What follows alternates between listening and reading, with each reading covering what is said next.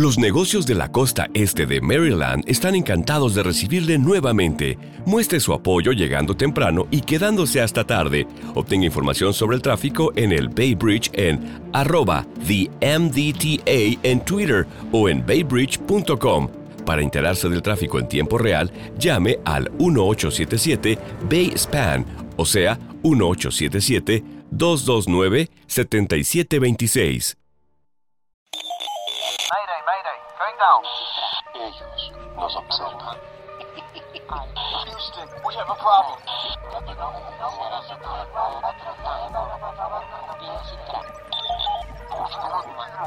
Archivos Enigma, Honduras. Es hora de los archivos Enigma.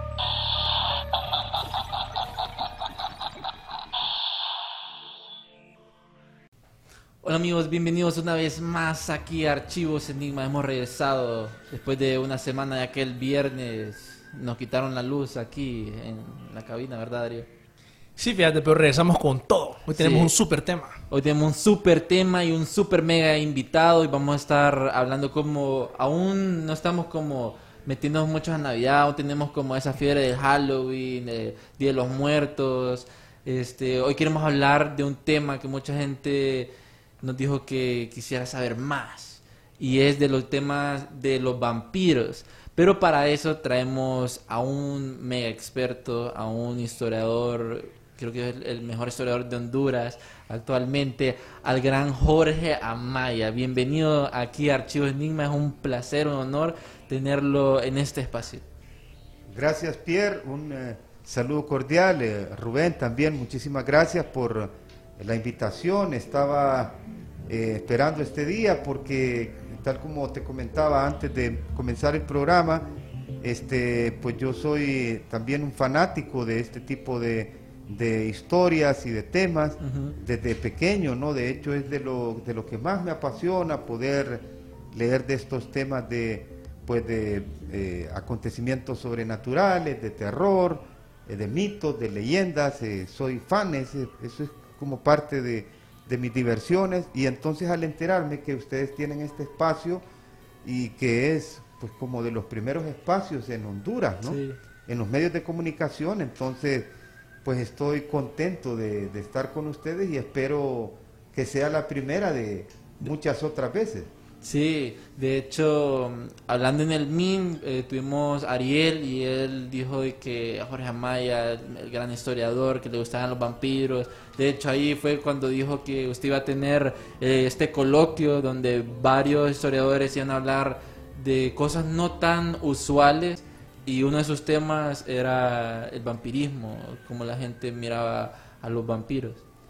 Efectivamente, el trabajo eh, que acabamos de terminar de escribir sobre la historia de los eh, mitos de vampirismo, de vampiros, eh, eh, seres vampíricos en la historia de Honduras, resultó eh, pues como una iniciativa, en primer lugar personal, este, yo quería hacer una investigación que rastreara el origen del, del mito de, de los vampiros en Honduras o del vampirismo en Honduras. Y tengo un grupo de colegas, amigos que están estudiando temas afines, eh, que son historiadores y que están estudiando temas de mentalidades colectivas, de creencias, ¿no? De estos temas en Honduras.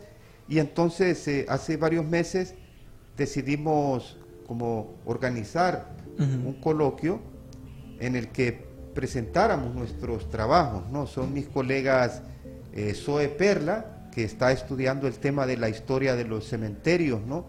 Y su significado en las mentalidades colectivas. Nelson Carrasco, que está estudiando el tema de las devociones y las creencias de la Honduras colonial en torno a, a- a, por ejemplo, las devociones sobre el cielo, pero también los milagros y eh, espacios sobrenaturales como el limbo, el infierno, el purgatorio, y el compañero Luis Lozano que está estudiando temas de, la, de las prácticas de medicina tradicional y eh, prácticas de brujería, ¿no? O, o Sí. brujerías o de curanderos en los mercados tradicionales de la ciudad capital. De modo pues que cada quien terminó de redactar sus, eh, sus ensayos y lo presentamos a la comunidad universitaria y al público en general justamente en esas dos fechas ¿no? interesantes, Sí. el 31 de octubre que es Halloween y el 1 de noviembre que es la antesala al Día de Todos los Difuntos.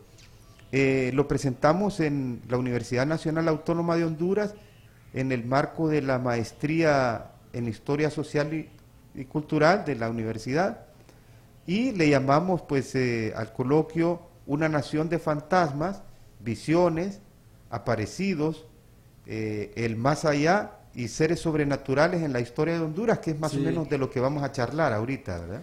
Sí, muy interesante el- ese coloquio que tuvieron. Bastante gente hizo buenos comentarios porque no se esperaban que hablaran de, de vampiros. Como hoy vamos a estar diciéndoles todo sobre los vampiros y cómo el medio o, ha agarrado este personaje, que ahora es un personaje y lo ha comercializado. Lo vemos, los vampiros los vemos en los conflicts, los vemos chistosos, los vemos como eh, pichinguitos.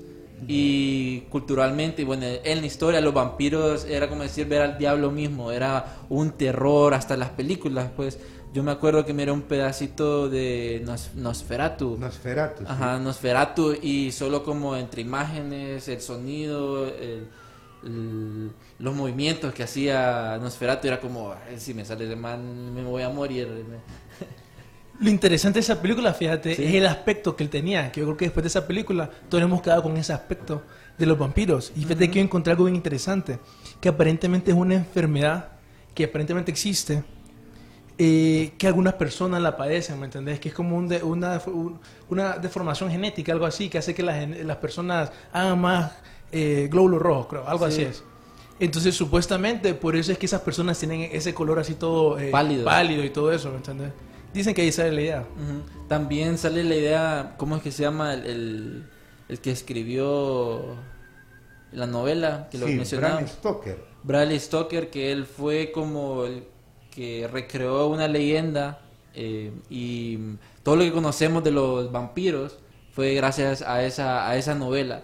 Sabemos de que es el vampiro como que está en el castillo, todo eso, todas las partes que conocemos de un vampiro actualmente sale de, de esa historia. Efectivamente, el vampiro, eh, en principio, pues eh, sí, es un mito eh, que los teóricos, ¿no? Que han hecho investigaciones serias sobre el tema de la historia de los vampiros, estudios que se han hecho desde las ciencias sociales y, y estudiando al, al vampiro como un personaje imaginario, ¿verdad? Como un personaje de las leyendas, no como un personaje real, pero sí como un personaje de leyenda que existe en las creencias de la gente, indican que el mito aparece en casi todas las civilizaciones antiguas. Parece ser entonces un mito universal, ¿no?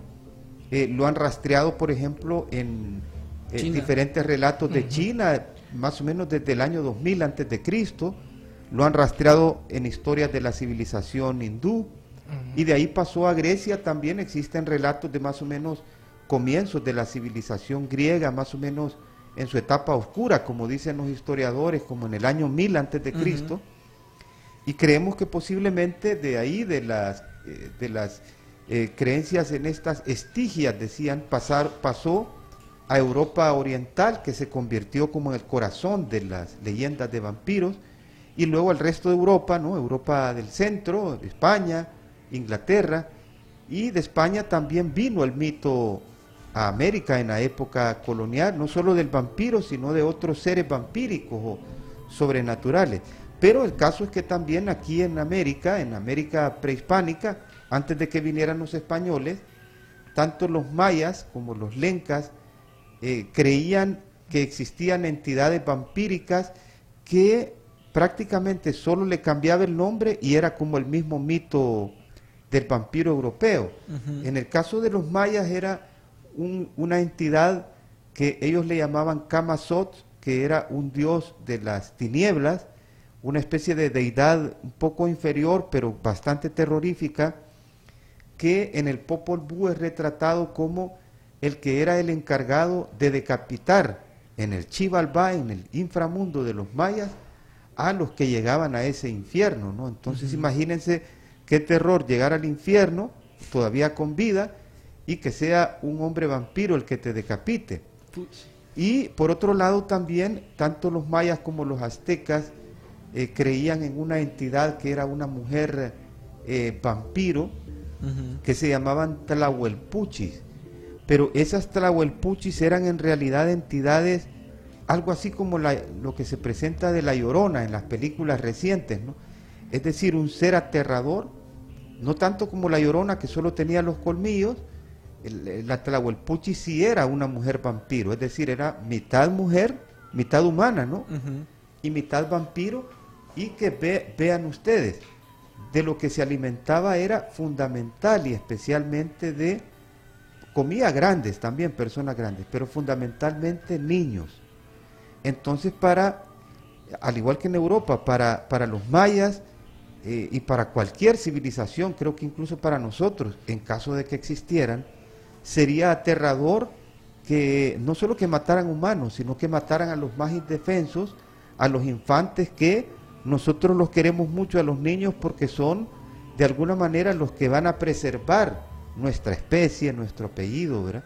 Entonces sí, parece que es un mito universal, desde la China pues hasta las culturas prehispánicas, ¿verdad? Sí, de, de hecho hay como un 95% en diferentes culturas donde aparece un personaje vampiresco.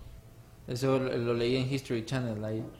Mira, y ahorita lo que sigo pensando es eso de que los mayas, antes de que vinieran los españoles, ya tenían esa, ese, ese, cuál? Ese es el Ese es el Tlahuelpuchi, exactamente. Era un ser aterrador, ahí aparece una, como la caracterizaban también en la transición de la, de la época prehispánica a la conquista, como una especie de bruja, es una mujer mayor en ese caso, ¿verdad?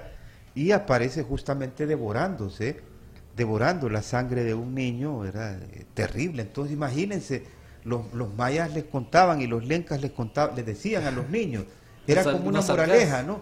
Ahora nos dicen nuestros El papás, coco. no vayas al bar, ¿verdad? Te, te va a pasar algo. No, a ellos les decían, no, no salgas a la calle porque te va a llevar una tlahuelpuchi, ¿verdad? Y que ah, eh, también hacían historia como el coco. Es, es parecido, Ajá. ¿no? A la historia del coco, que eh, el coco o la mano peluda, ¿verdad? Quien ataca más es a, lo- es a los niños.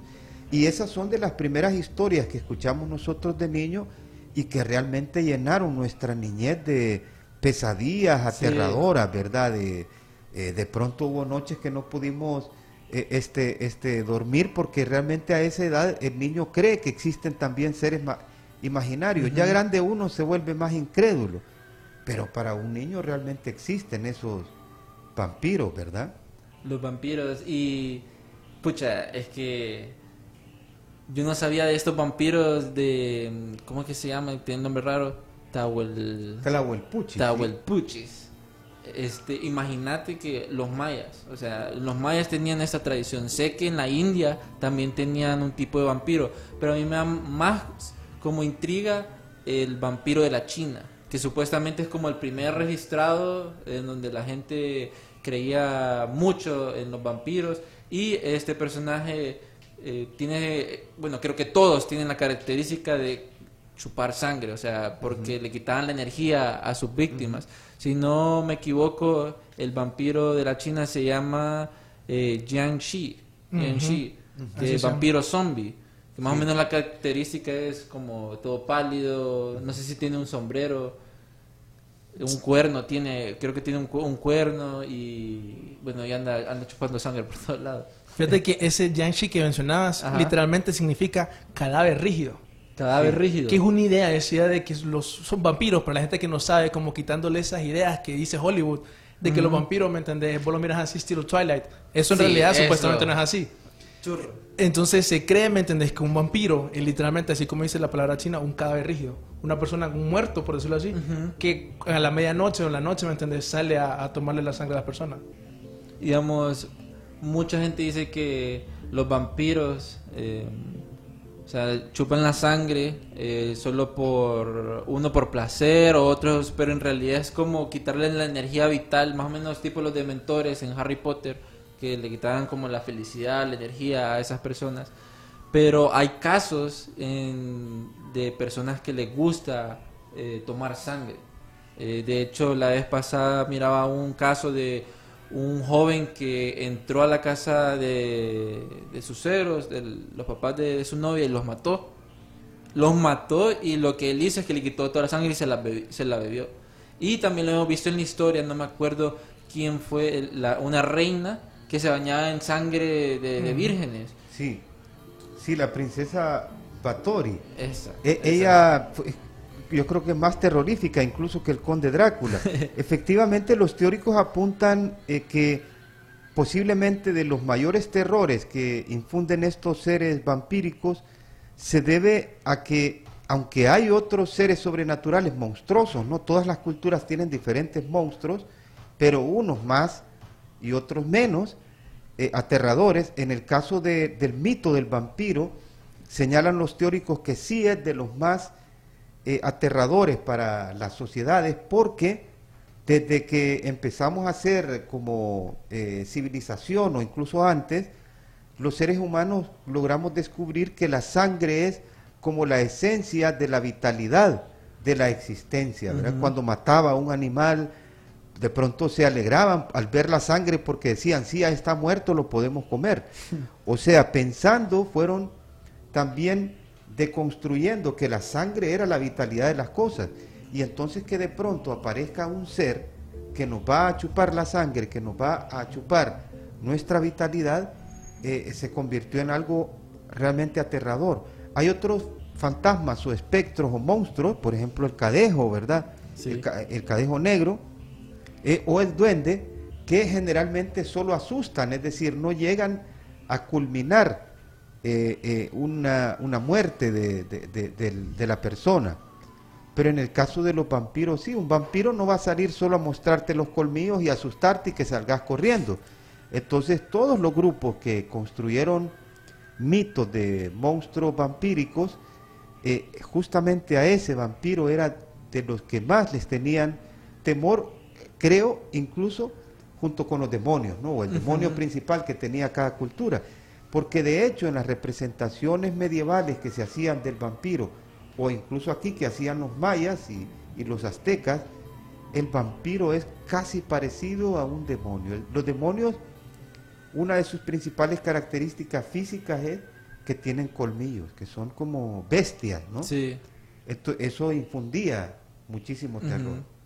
Sí, y ahora lo que hemos visto, Hollywood lo que ha hecho es como modificar ese, esa parte terrorífica de los vampiros y ahora lo vemos como personas amables que hacen chistes. Creo que, eh, ¿cómo se llama qué película de Disney? Eh, Hotel eh, Transilvania, Transilvania. de que tiene la niñita y, y que tiene sentimientos. Un vampiro en la antigüedad no tenía sentimientos, lo quería matar, matar, tenía sed de, de sangre y ahora lo hemos lo han convertido muy romántico. Lo hicieron sexy, así, por un Ajá, montón lo de hicieron series. sexy. y creo que el ejemplo claro es eh, Crepúsculo que lo tiraron más como a, a un nivel vampiresco sexy modificado ahí pero no no nada de terror pues. Creo que si Drácula o algunos vampiros están viendo se van a retorcer ahí. Qué, qué, qué qué están pasando Sí, uno diría que es una mentira. Sí. Quitaron la idea de lo que implicaba ser un vampiro original Ajá. y la medio adaptaron, ¿me entendés? Para vendérsela a la niña. Fíjate que regresando a lo que, a lo que contaban la historia de la eh, reina o princesa, creo que se bañaba en la sangre de... sí sí sí Esa idea es bien importante, ¿me entendés? De que supuestamente, según la Biblia, la sangre, la Biblia lo prohíbe, claramente, no tomen sangre y todo eso. Lo curioso es que siempre la sangre ha estado asociado con, por ejemplo, hacer rituales y con la magia, cosas así. Está el caso también, por ejemplo, de Elizabeth Bathory, una man que ella era de... eh, no recuerdo, pero también era parte de... Sí, de- era de Rumanía también. de Rumania, que no sé por qué un montón de historias de Rumania. Pues, han pasado- han pasado- Hotel Transilvania, eso que ibas a mencionar también, sí está inspirado, por ejemplo, en, si no me equivoco, del, por lo Vlad. menos la idea de Vlad, que Vlad supuestamente, si no me equivoco, por lo menos es- trabajaba en esa zona de Transilvania. Sí. que ahí salió la, la, la historia que Y lo- ahora conocemos Lo más duro de esa es la idea, pues, de, literalmente Vlad el empalador. Ujú. Sí, yo creo que hubo una mutación en el caso de las expresiones cinematográficas en torno al vampiro, más o menos a partir de los años 60. Eh, la primera Nosferatu aterradora, ¿verdad? Eh, Luego el Drácula de Todd Browning de 1931, interpretado por Bela Lugosi, quizá la que se constituyó en la, en la versión clásica del vampiro, ¿no? Y luego en 1958, la- los estudios de la Hammer en Inglaterra empiezan a hacer eh, eh, pues películas eh, de vampiros bastante aterradores, pero en los años 60 eh, quizá porque de pronto empezaron a bajar sus ventas ¿no? de, de- de entradas en los cines, empezaron a, a buscar un público que para esa época de los 60 estaba influenciado por bastante, diríamos, liberalidad de la sexualidad en torno al movimiento hippie, ¿verdad? Entonces empezaron a hacer películas de, sobre todo de mujeres vampiras bastante eróticas, ¿verdad? Pero eh, creo que no duró mucho, duró hasta los años 70 más o menos, y luego efectivamente regresa esa, diríamos, eh, eh, creo que podríamos da- deno- de- denominarlo con dos palabras, como una especie de erotización del mito Sí. del vampiro y otra como una banalización, ¿verdad? Es decir, eh, vampiros simpáticos, ¿no? Durante más de mil años o tres mil, ¿verdad? El vampiro era un ser que poblaba las pesadillas de, de- de chicos y grandes, ¿verdad? Sí. Entonces, yo prefiero, en mi caso, como amante de los temas de, de- terror, ¿verdad? Del género de terror y gótico, prefiero el vampiro clásico, el que da miedo, ¿verdad? Sí, Sí. y que le infunde ese miedo como que de hecho ahora eh, lo miramos, bueno, ahí podemos ver en, la pantalla eh, lo que le mencionaba al inicio de que este ahí fue, no me acuerdo, en Dinamarca creo que fue ahí donde cuelgan a este personaje y este vuelve a la vida y llega a la ciudad y ahí dicen de que todo empieza eh, la idea del, del, del vampiro. Eh, es curioso porque no sé qué, es lo que usted opina, eh, Jorge, de que en Nueva York hay estas discos clandestinas de vampiros y de que hay una red eh, como escondida de estos seres, como Sí. hombres lobos, vampiros que están Sí. escondidos entre nosotros. Esa es una idea de que como que se menciona mucho en, en la red o en conspiraciones. Sí, algunos supuestos ilumin- ex Illuminati como Billy Schobelen, ¿me entendés? Un ex Illuminati supuestamente. Decía eso. que mencionaba Sí. eso. Ta- también hay que eh, eh, darnos cuenta que en países, por ejemplo, como Inglaterra, como y Estados Unidos, ¿no? que son, eh, eh, bueno, muchos caracterizan, muchos teóricos caracterizan a Inglaterra como una nación de fantasmas, ¿verdad? Es decir, los fantasmas y los aparecidos y los espectros están presentes en el tiempo de ellos desde los celtas, ¿verdad? Y el mundo poblado de duendes, ¿verdad? De, de perros infernales y de vampiros también.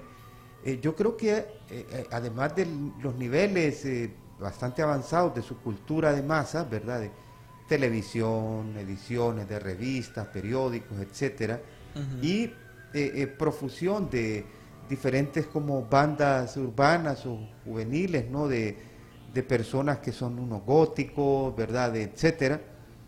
Eh, yo creo que da pie a que aparezcan justamente personas que desarrollan un estilo de vida o escogen Sí. un estilo de vida o una cosmovisión en la que casi se convierten en estos seres, o sea, humanos Los imitan. que eh, crean una especie como de secta y empiezan a imitar ese estilo de vida y que de hecho se creen. Así como un cristiano cree que va a ser salvo y que va a ir al cielo, entonces estas personas, o, eh, eh, sobre todo parejas, ¿no? Hombre y mujer, se consideran eh, vampiros. Hay muchísimos en, en Nueva York, en, en Londres hay, pero... Casualmente esa noticia, ahorita que lo menciona, que Sí. era de unas niñas de la escuela que ella por leer en internet esas creencias de que vos, no sé, puedes tomar la sangre y sos más joven, Sí. vivís para siempre, planificaron matar a sus compañeros. Por suerte no lo Ah, hicieron por y todo supuesto. eso. Pero esa Ahí es la historia. Por supuesto, sí leí Sí, esa todos. noticia realmente dramática, ¿verdad?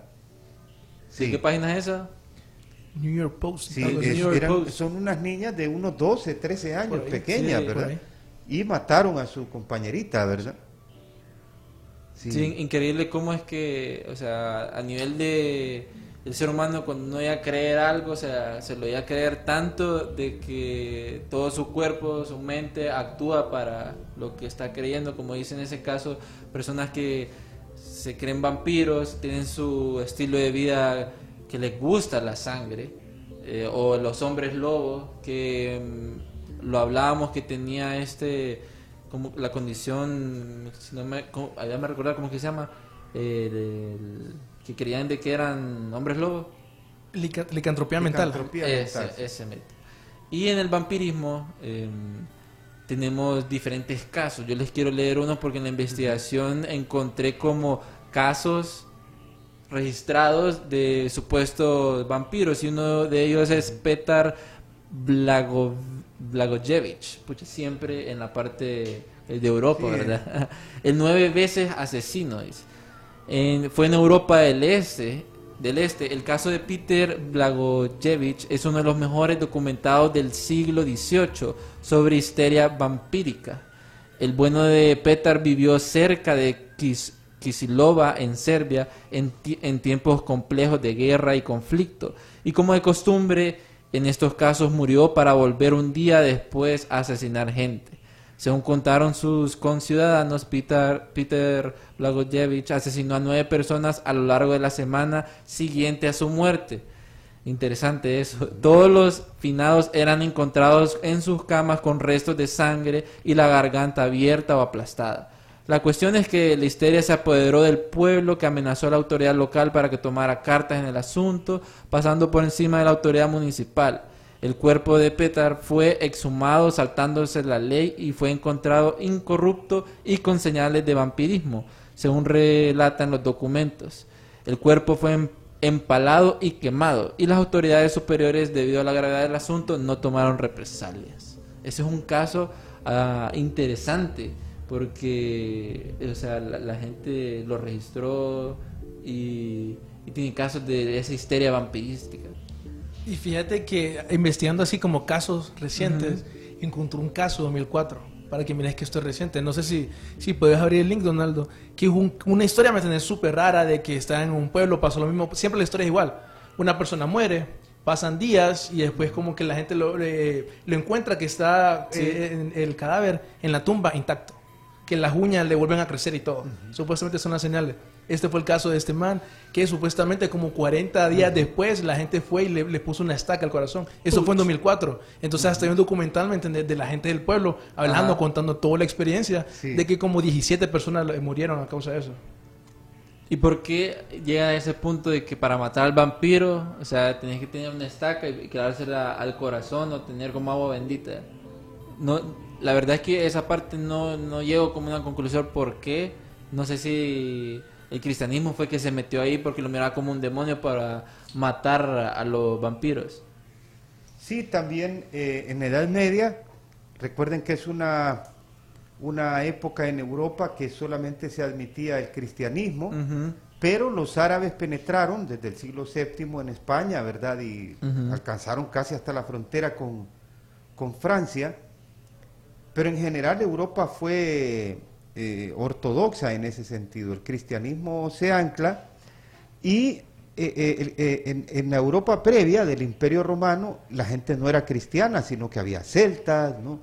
había diferentes pueblos bárbaros que eran paganos y que creían en estas Sí. entidades, creían en los duendes, creían en vampiros. Entonces cuando se convierten en Edad Media al cristianismo, la gente continuaba contando las leyendas y de pronto la iglesia se fue dando cuenta que la gente creía y por lo tanto para pues, tener control social sobre ellos dijeron bien sigan creyendo en los fantasmas pero nosotros vamos a crear un mecanismo para hacerles ver que actuamos en nombre de Dios enfrentando Sí. a esos vampiros y de ahí se fueron mezclando no La- las historias no que eh, quien enfrentaba no a- al vampiro por ejemplo en las versiones clásicas de, de la novela de Bram Stoker de 1897 una de las maneras de confrontarlo es Con la cruz. con el crucifijo Sí. y además con el ajo también, que en la cultura hebrea tiene pues eh, tantas eh, connotaciones curativas y, y además también no solo contra los vampiros, sino contra los fantasmas, ¿verdad? Entonces yo creo que la iglesia utilizó estos artilugios para eh, pues para mantener al pueblo con cierto control social. Antes, antes, no, o sea, comentar lo que iba a decir. pues. No, yo sí estoy de acuerdo con eso, porque sí creo que, por ejemplo, esa idea de que la, una cruz Sí. era, tiene algún poder con los vampiros es reciente. Por ejemplo, Vlad el Pelador, que es, es como considerado uno de los primeros vampiros o los vampiros más conocidos, u- muchas de sus guerras y sus conquistas fue para la iglesia católica. Entonces el man cruz. era vampiro, supuestamente, pero la cosa, no, no pasa nada. Lo que sí dicen es que la estaca sí, una estaca al corazón, eso como que siempre ha estado. Entonces no sé, pero sí me parece interesante. Fíjate que Sí. este, la gente nos está escribiendo y nos escribe Luis Antonio Méndez Vallejo. Eh, saludos. Eh, dato curioso es que Bram Stoker para su novela Drácula se inspiró en un murciélago vampiro, ya que estos se alimentaban de sangre, hema- hematófagos. Murciélago, murciélago que solo existe en América y que de más de 100 especies de murciélagos, solo tres especies son vampiros. Pero si el animal fue muy satanizado por sus hábitos nocturnos y ayuda en la literatura. También nos escribe, bueno, Luis sigue escribiendo, un personaje espectacular de la línea vampiro es Lestat de Anna Rice. Eh, Ariel Astur Martínez Ferrari le manda saludos, maestro. El gran Saludos Ariel. que- cordiales a Ariel, que también es un fanático del, del mito del vampiro, ¿verdad? Eh, un abrazo cordial. Y Irma, saludos a Irma, nos escribe algunas leyendas antiguas de medievales creían que si no se enterraba debidamente a alguien o quien se lo sospechaba hombre lobo, este podía terminar convirtiéndose en vampiro. Eh, no sé si quieres eh, leer los otros porque están como bombardeando ahorita No me montón de- fíjate. no te salen. Bueno, vamos a leer eh, los demás, pero volviendo a este tema, es interesante eso que, mm, que dijo Irma, porque es como hay un proceso para matar a estas criaturas mitológicas, pues si no, ese efecto le caía a uno. Actualmente conocemos como, digamos, los métodos para que alguien se convierta en vampiro. Los que yo conozco son como que te muerda el vampiro, eh, tomas sangre de vampiro, eh, tengas alguna maldición, no sé. Y mm, de ahí no sé, no, no sé si, si ustedes saben algo más. según Bill Sch- Schobelen, ¿me entendés? Que el, el de los Illuminati. Él decía que los Illuminati lo que le ponían a hacer era, le daban drogas, entonces él se metía la droga, también le ponían como una, por decirlo así, meditación. Entonces el man estaba meditando y como que sí. eventualmente agarró poderes sobrenaturales. Entonces esa es otra forma, ¿me entiendes? ¿Vos querés por medio de la meditación? Hay un montón de cosas que se dicen de ahí. eh, que por medio de la meditación puedas como accesar a esos niveles incomprendibles de la mente. Hasta, hasta poder convertirte en otra cosa, vampiro, hombre lobo. Estilo de la película Split. Sí. En tu subconsciente saques a la bestia. Ajá. Sí, Eh, esa película fue muy interesante. Bueno, y ya en el caso también de la historia de Honduras, en el texto, fíjense que eh, yo reporté, bueno, para los mayas ya decíamos, Sí. ¿verdad? De Camazots y las Tlahuelpuchis. En, en la época colonial, cuando vinieron los españoles, un poco lo que pude interpretar fue que se mezclaron como creencias españolas con las creencias religiosas indígenas. Entonces surgieron eh, algunas prácticas y, y- y seres o entidades sobrenaturales que no eran vampiros al estilo 100% europeo, pero sí eran como entidades vampíricas. Eh, en el caso de, de Honduras, en el caso de los lencas o de indígenas de tradición lenca, comentábamos con Pierre que quizá de las más eh, vampíricas estaban, por un lado, los nahuales, decían ellos.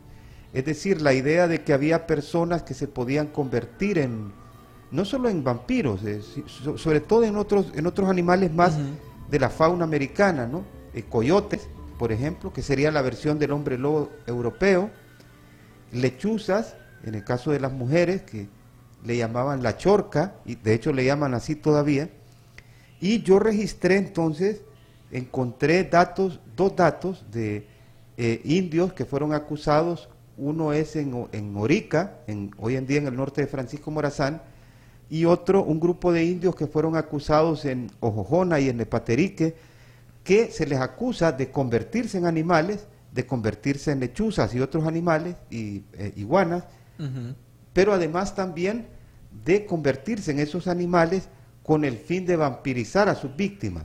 O sea, el fin era matarlos para beberse la sangre. Y entonces en los juicios que llevó a cabo la, las autoridades de la alcaldía mayor de Tegucigalpa, eh, expresa el acusador que, es, eh, que, entre otras cosas, ¿no? además de brujería, se les acusaba de haber bebido la sangre de sus víctimas, es decir, literalmente vampirizaron ¿no? a sus a sus eh, a, su, a sus víctimas, ¿verdad? Qué gran punto. Hubo una santa inquisición aquí en, en Honduras. Sí, No sé. pucha, es que esos datos, eso le, le iba a preguntar porque en Honduras nosotros conocemos como datos a nivel internacional de casos de vampirismo eh, en Europa, en Estados Unidos, pero cuando hablan de nuestro país, Honduras, como en este caso, de- ya está documentado, eh, Ariel ha- hablaba también que hay diferentes documentos que uno puede ir a ver, uno se asombra pues porque son datos de nuestro país y casos de vampirismo. En su investigación, sé que estaba haciendo el libro y de toda la charla, eh, ¿qué es lo más raro o extraño que le haya volado su mente, por así decirlo, de casos de vampirismo eh, o en general, pero Sí. es- específicamente en eso? Eh, además de esos dos, además de esos eh, dos casos que se están reportados en documentos que, que eh, pues contiene el Archivo Nacional de Tegucigalpa, el Archivo Nacional de Honduras, de ese, de esos grupos de indios que son acusados de, además de nahualismo, de, de haber hecho vampirismo, re- registré varios casos de otras entidades que podemos caracterizar como vampíricas, muchísimas, en el libro reseño muchísimas, pero creo que las más cercanas a- al mito del vampiro clásico que proviene de Europa eh, son, bueno, una, la existencia de un ser sobrenatural eh, que está, existía entre los maya chortís y los lencas que aún creen ellos, le llaman el sisimite. El Eh, sisimite. deriva de la palabra náhuatl, sisimit, que quiere decir algo así o se traducía como demonio del aire.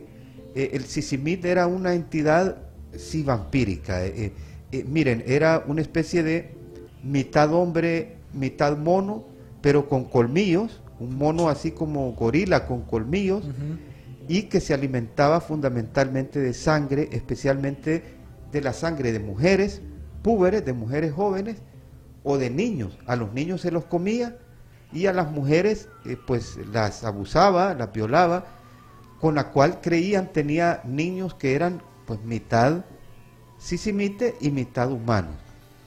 Este ser todavía puebla, ¿no? Dicen los lencas las montañas de Lempira, de Intibucá, y es un ser bastante aterrador porque es difícil darle casa. Es decir, de hecho dicen que es casi imposible darle casa porque tiene la fuerza de 10 hombres.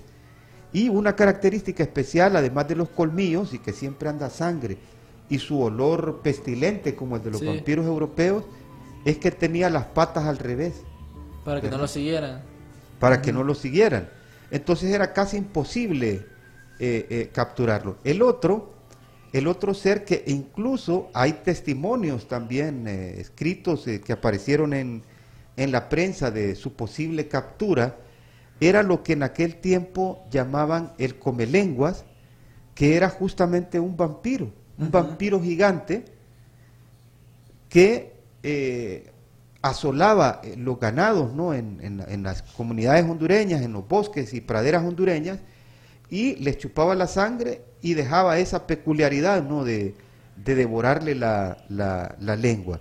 Entonces, eh, dos eh, escritores, una- en un caso un escritor, un folclorista que era un profesor agrónomo que se llamaba Pompilio Ortega, y también un diario de Tegucigalpa de 1922, contaron la noticia que se capturó Un a esas especies de comelenguas, Ujú. que sería lo que hoy en día eh, en estos eh, estudios y pues noticias que circulan de estos temas que nos encantan, le llaman chupacabras. Ajá. O sea, sería el chupacabras. Pero las descripciones que yo vi, eh, lástima que no traje la imagen para que vieran la del periódico en 1922, el chupacabras era como un eh, ese come lengua que le llamaban y que hoy en día llamamos chupacabras, era un vampiro, como un vampiro gigante con una especie de rostro con colmillos, pero como si fuera como un reptil, como una como un garrobo. ¿sí? Eh, Y el otro, finalmente el otro ser que creo yo tenía bastantes connotaciones vampíricas es que creen mucho en Occidente, los lencas y los mayas chortí sobre todo, que existen unas mujeres vampiros que también se transforman en lechuzas. Y eso le dicen la chorca, y esta se alimenta de la sangre de niños Sí. no bautizados. Eh, y les consume la sangre especialmente por el ombligo O por la mollera. Y entonces hay casos, hay registradas leyendas ¿no? de, de estudiosos de que entonces alguien le pegó una, un machetazo y al día siguiente entonces quien aparecía enferma eh, eh, y con el machetazo era la bruja del pueblo. ¿no? O sea que es como una moraleja también. Pero nos evidencian estas leyendas la existencia de seres vampíricos en Sí. Honduras desde la época prehispánica y colonial. ¿verdad? Sisimite, los nahuales, eh, la chorca y eh, el comelenguas, que hoy en día pues, creemos que le dicen El el chupacabra. chupacabras. Que supuestamente dicen que el chupacabra es como un animal alienígena que vino aquí y que está perdido en la tierra. Lo que a mí me, me intriga bastante es de que no solo en Honduras, sino a nivel mundial hay estos acontecimientos en donde la gente dice, yo miré, o sea, yo lo vi, a mí me pasó esto, ah, eh, y la gente, o sea, cuando lo mira, le pasa eso, nadie, nadie le puede quitar esa experiencia. Y mm, hablábamos, bueno, con Guillermo Ryder sobre esas alucinaciones colectivas, que en lo personal hay un montón de cosas, desde ovnis, hombres lobos, estos casos de estas criaturas mitológicas, por así decirlo, extrañas, hasta vampirismo, en donde pienso yo que estas cosas sí pueden ser reales, porque mucha gente lo ha visto, pues no es como que lo puedan ocultar, o, la gente que lo está ocultando o se están ocultando, no sé cómo lo hacen, ¿va? pero es demasiado, pues mucha gente dice, yo lo vi, a mí me pasó esto, yo, lo- yo sentí que la sucia me quitaba el alma o no sé, pero son cosas que a uno lo ponen a pensar. Sí, fíjate, solo como para cerrar lo que hemos estado hablando hoy, Sí. eh, eso que mencionabas antes de la lincantropía mental, es- ¿me entendés? Que ese es como, por, eh, por decirlo así, del lado del hombre lobo. También está una psicosis por el lado del vampirismo, que se llama psicosis por Wendigo, que aparentemente dicen que las personas como que empezaban a tener náuseas, vómitos, y que después la persona empezaba a decir de que tenía miedo al Wendigo, que es un espíritu como que lo iba a poseer. Sí, y sí, supuestamente cuando el espíritu lo poseía, se volvía caníbal y empezaba a tomar sangre y todo eso. Entonces, ese también, por decirlo así, solo para que la gente mire que hay trastornos eh, médicos para poder explicar ese tipo de cosas. Sí, siempre sale como esa parte, ok, vos tenés esto, tipo como la, la Split, que le dijeron de que no, es un problema mental que tenés, pero en realidad en la película era como todo el potencial humano. En uno de los comentarios eh, nos decía Ariel que dice que el timbo es otra criatura vampírica del folclore hondureño. También Fernando Javier Mendoza, saludos. Sí, esos salieron también en historias americanas mitológicas y de cómics. De cómics está Blade, que fue el que, Sí. el que ayudó a Marvel como el boom. Si no se hubiera muerto, si no hubieran sacado la película, se muere Marvel. Sí. Y Javi, Javi Díaz, el, gran Javi, nos dice Kamazots, el dios vampiro maya. Así es, Camazot era una entidad, pero tenebrosa, terrible, era Camazot. Y bueno, imagínense qué interesante en el caso de Honduras, ¿no? Recibimos como tres tradiciones vampíricas.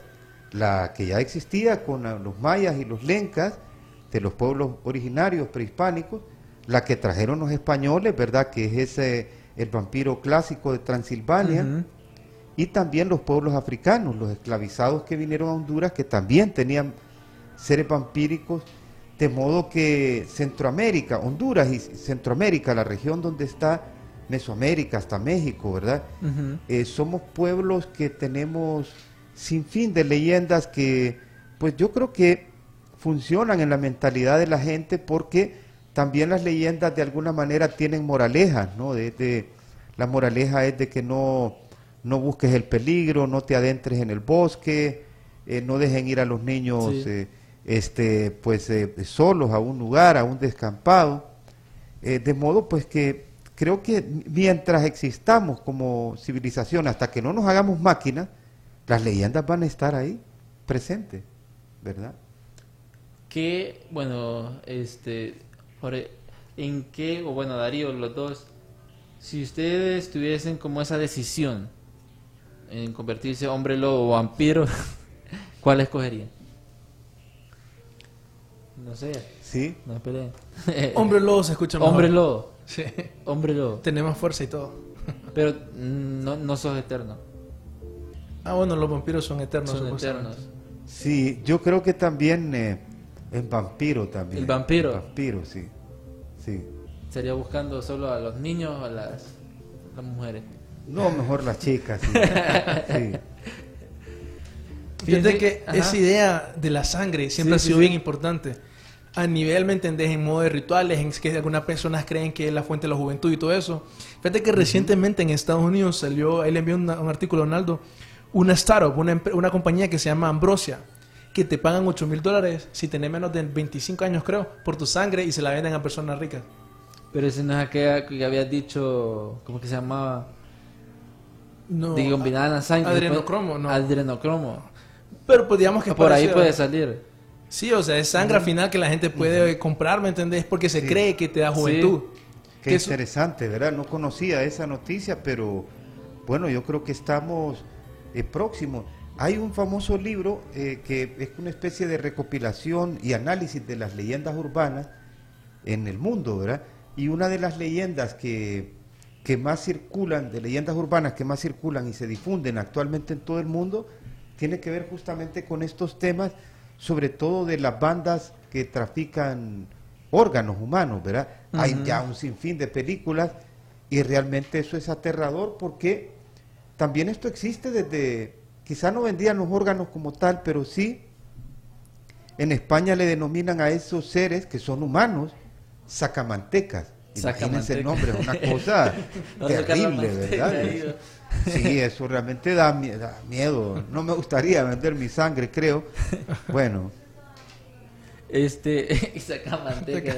Van a sacar Sí. toda la, toda la Sí. manteca. aquí sería como los robachicos, ¿no? Les decían Ajá. cuando yo era pequeño, Sí. O el señor del saco, eh, Boogeyman, este, eh, eh, entidades que roban niños. ¿verdad? Es curioso porque durante todo el episodio ha salido bastante esa entidad infantil, o sea, el, niño.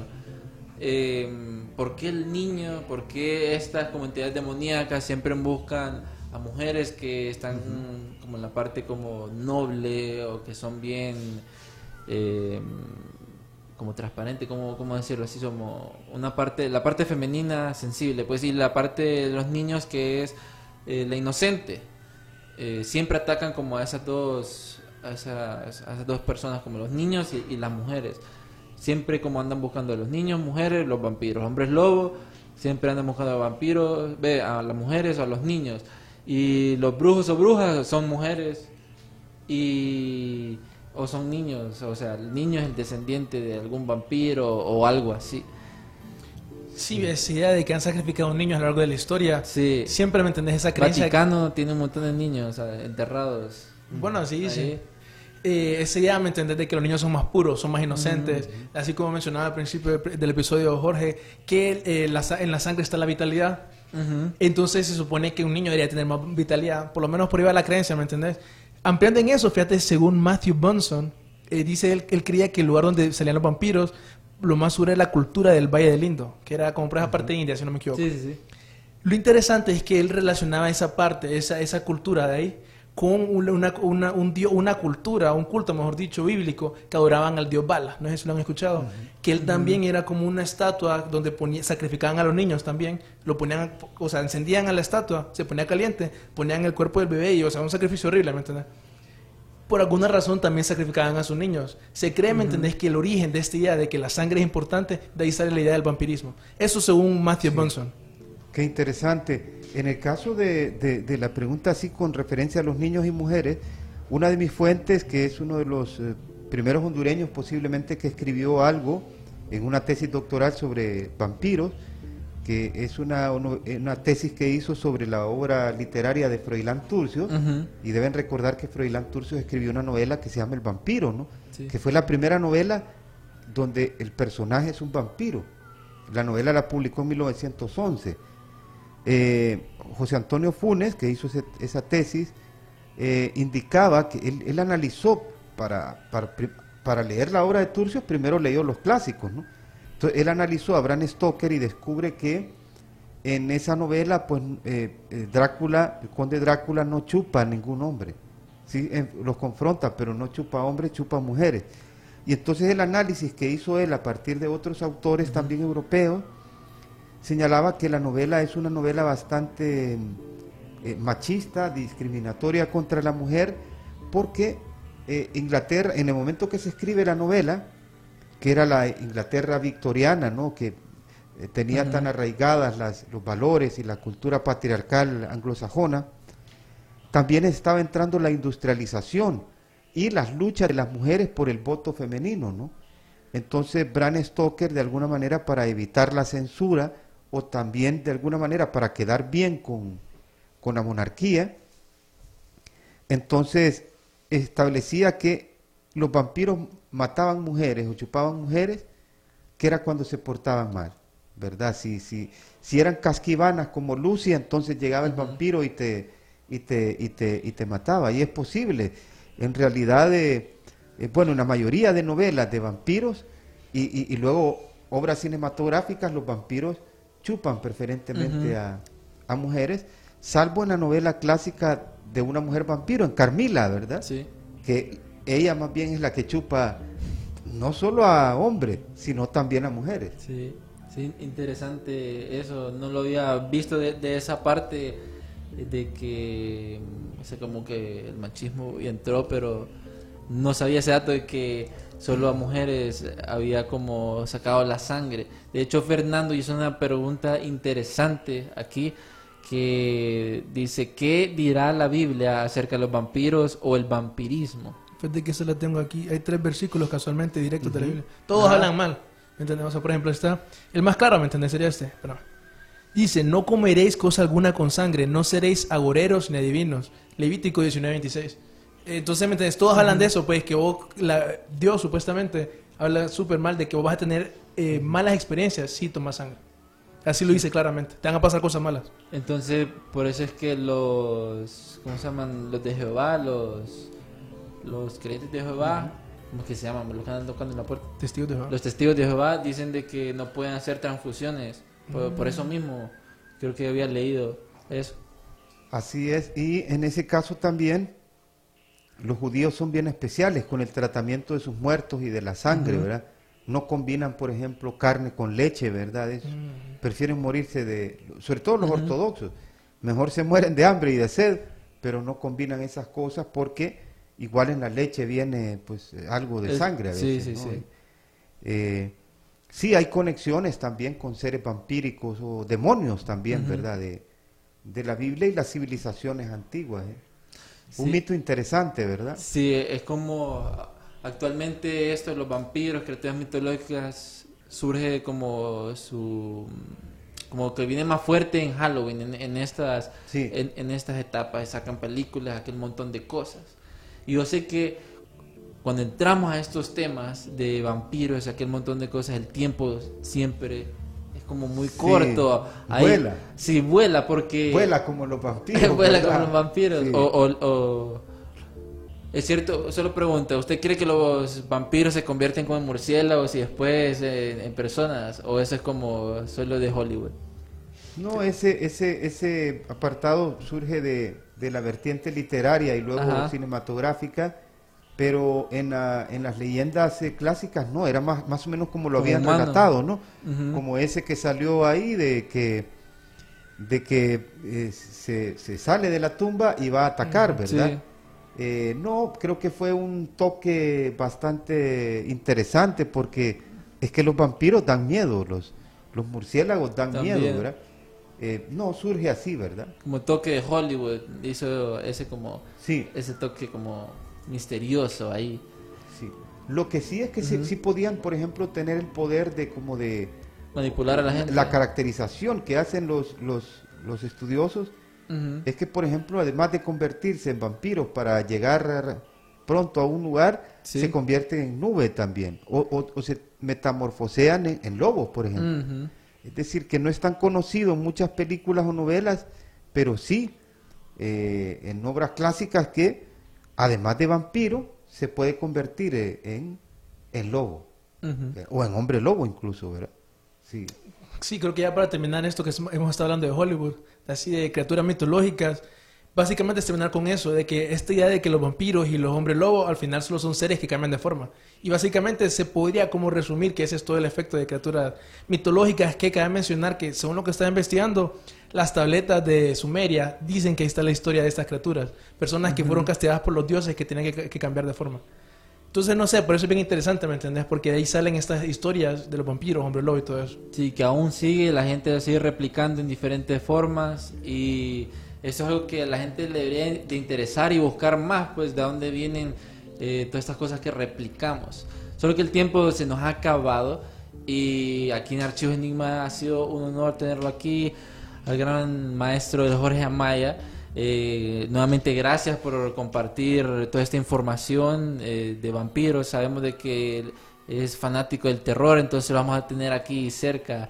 De hecho, Sí, sería interesante una combinación Ariel con, con usted aquí. Con mucho gusto, sería interesante hablar de otros monstruos clásicos también, ¿verdad? Frankenstein, o, o también la- el vampiro en la literatura o en el cine. Con muchísimo gusto van, van- van a tenernos por acá y ahora yo también voy a ser fan, voy a escribirles cuando pueda verles. Sí. También les voy a hacer preguntas o comentarios para saludarles y, y bueno, tienen otro, eh, otro aficionado ya al, al canal, ¿verdad?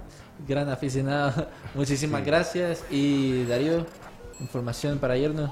Eh, bueno, siempre recuerden, este viernes vamos a tener un tema interesante, que también esta- esto que mencionamos ahorita de las personas que, que adoptaban niños, Sí. lo vamos a tocar ahorita, pero ya desde un punto de vista de los servicios de inteligencia. Sí. Entonces, para que no se pierdan los próximos programas. Entonces nos vemos en el próximo episodio de Archivos Enigma.